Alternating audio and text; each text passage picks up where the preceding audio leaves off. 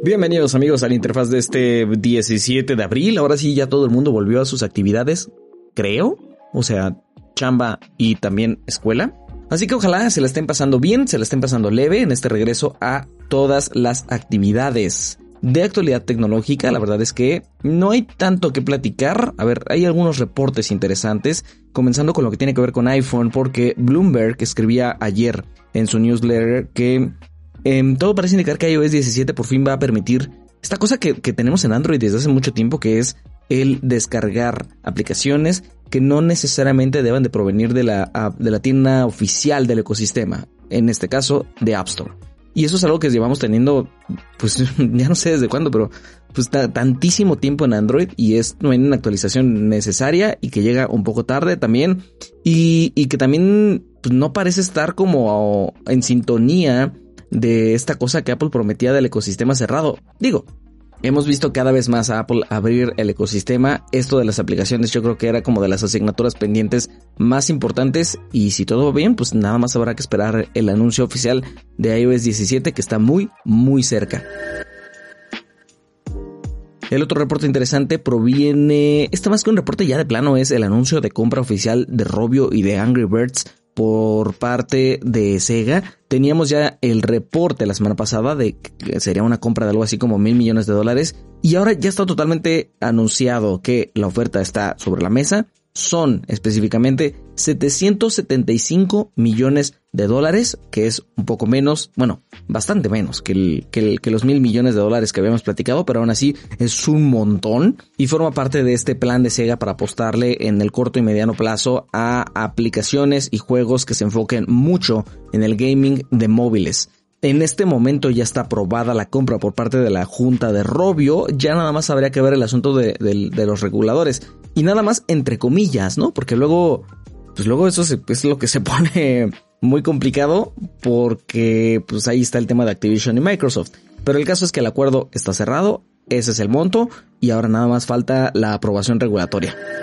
Hablemos un poco de México, muy, muy eh, regionalizado está el asunto de un nuevo operador móvil virtual, otro operador móvil virtual, este es Sky Cellular, porque Televisa no nos deja de aventar operadores móviles virtuales a la cara, y este es el, nuevo Sky que obviamente tiene que ver con beneficios sin costo adicional de Sky Sports y varios planes, son cinco, el primero es 2, 4 gigas, perdón, 4 gigas de, de, de, renta mensual por un precio de 229 pesos, ese es el precio oficial, y el precio con portabilidad es de 170 pesos. Lo cual no está mal, tampoco es muy increíble, pero está decente. Lo más interesante es conforme vamos avanzando, porque en los dos paquetes más avanzados tenemos 20 gigas en el penúltimo por un precio de 409, ese es un precio de promoción por portabilidad y el Sky celular eh, de 29 GB por un precio de 550 pesos. Y eso ya incluye pues de todo. O sea, eso incluye redes sociales, que es Facebook, WhatsApp, Twitter, Instagram, Uber, Waze, Pinterest y también incluye eh, algunos gigas que son específicamente para streaming. Esa es la que yo creo que está más interesante. Y bueno, creo que no está de más decir, aunque parece medio obvio que llega Sky celular a, a un celular, Sky celular, o Sky Celular, no estoy muy seguro. Llega a un segmento que está muy reñido, a una competencia que empezó hace mucho tiempo y que los operadores móviles virtuales les va tan bien que tienen algo así como el 7%, 8% del total de líneas en el país. Eso es mucho, pero también son muchos los operadores móviles virtuales, entonces pues, se lo dividen bastante, pues entre un montón. Pero el primer lugar sin duda sigue siendo Byte, que el último recorte que hicimos fue de 4 de cada 10 líneas, si no estoy mal, sí, 4 de cada 10 líneas de operadores móviles virtuales le pertenece a Byte, que es el OMB de Walmart. Mientras tanto, todo lo que tiene que ver con, la oferta completa de Sky celular está ahí en el sitio en shataka.com.mx. Casi se me olvidaba este reporte, que es muy interesante, proviene del New York Times, en donde dicen que Samsung está considerando, considerando cambiar el navegador predeterminado de sus smartphones, que eso es obviamente Google, por Bing. Y Bing sería el nuevo Bing, el que tiene lo que conocemos como ChatGPT, y muy específicamente GPT-4, por el éxito tan increíble de la herramienta de, inteligencia artificial. Y, y, la verdad es que ya le empieza a hacer ojitos a los fabricantes. Samsung aquí está El reporte proviene directamente de, de The New York Times y en el, mismo, en el mismo reporte nos enteramos que Google estaría por presentar a su propio proyecto de inteligencia artificial, pero no como los que hemos conocido hasta ahora, sino de plano el nuevo Bing, pero ahora acoplado a ellos, ¿no? Su nombre sería Maggie y en teoría estaría para ofrecer una experiencia más personalizada en cuanto a búsquedas, de manera que, y esta es como la primera promesa de venta que escuchamos del nuevo buscador de Google, anticiparse a las necesidades de cada persona. Muchas cosas que reflexionar aquí, pero de entrada Google tiene mucha más información de la gran mayoría de usuarios de smartphones que Bing. Eso tiene que ver con la cantidad inmensa de servicios que tiene Google en dispositivos y cómo desde hace décadas ya han convivido de manera muy natural en, nuestros smartphones. No así Microsoft, porque el core de Microsoft no ha estado en los smartphones, aunque en este momento lleva por mucho la delantera en lo que tiene que ver con IAs generativas para acopladas a los motores de búsqueda. Entonces, todo parece indicar, dice el, reporte, volviendo al reporte del Times, que Google en este momento estaría en pánico y que están buscando cómo acelerar este reemplazo del motor de búsqueda.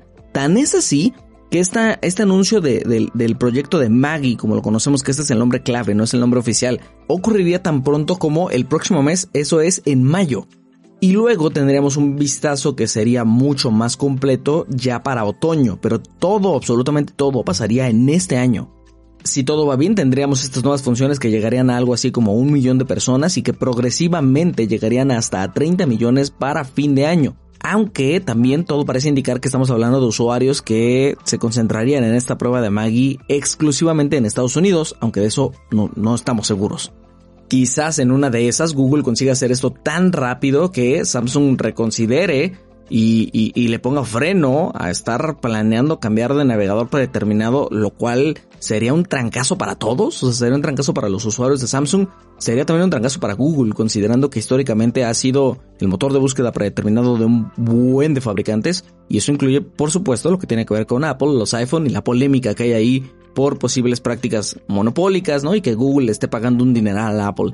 Entonces, si Samsung lo hiciera, pues muy fácilmente podría convertirse en el parteaguas de toda la industria que depende de Google y, y aquí sería también la transformación más palpable de lo que le está haciendo ChatGPT y el nuevo Bing a la industria de la búsqueda en Internet. Pero bueno, no nos adelantemos, este es apenas el, el primer vistazo, pero yo creo que es muy emocionante el potencial de cambio o no, porque sea Microsoft o, o, nos sigamos quedando con Google, claramente se avecinan transformaciones en cómo buscamos, en cómo hacemos búsquedas desde nuestros smartphones. Y bueno, ya para finalizar, algunas cosas em, que recomiendo visitar en shataka.com.mx está esta beta de Windows 11 que tiene mucha más publicidad de los servicios que conocemos como gratuitos de casa. Eso es, por ejemplo, OneDrive. Les explicamos un poco de cómo funciona y en qué proceso están esas implementaciones. Y también está el asunto del Starship de SpaceX. El muy anunciado despegue que estaba para el día de hoy tuvo que cancelarse al final por un problema de una válvula congelada y todo lo que sabemos hasta ahora y, cuál es la perspectiva para las siguientes horas está ahí también en un post en shataka.com.mx. Y listo, que nos llegamos al final de la interfaz del día de hoy. Ten una gran semana y nos vemos el día de mañana. Adiós.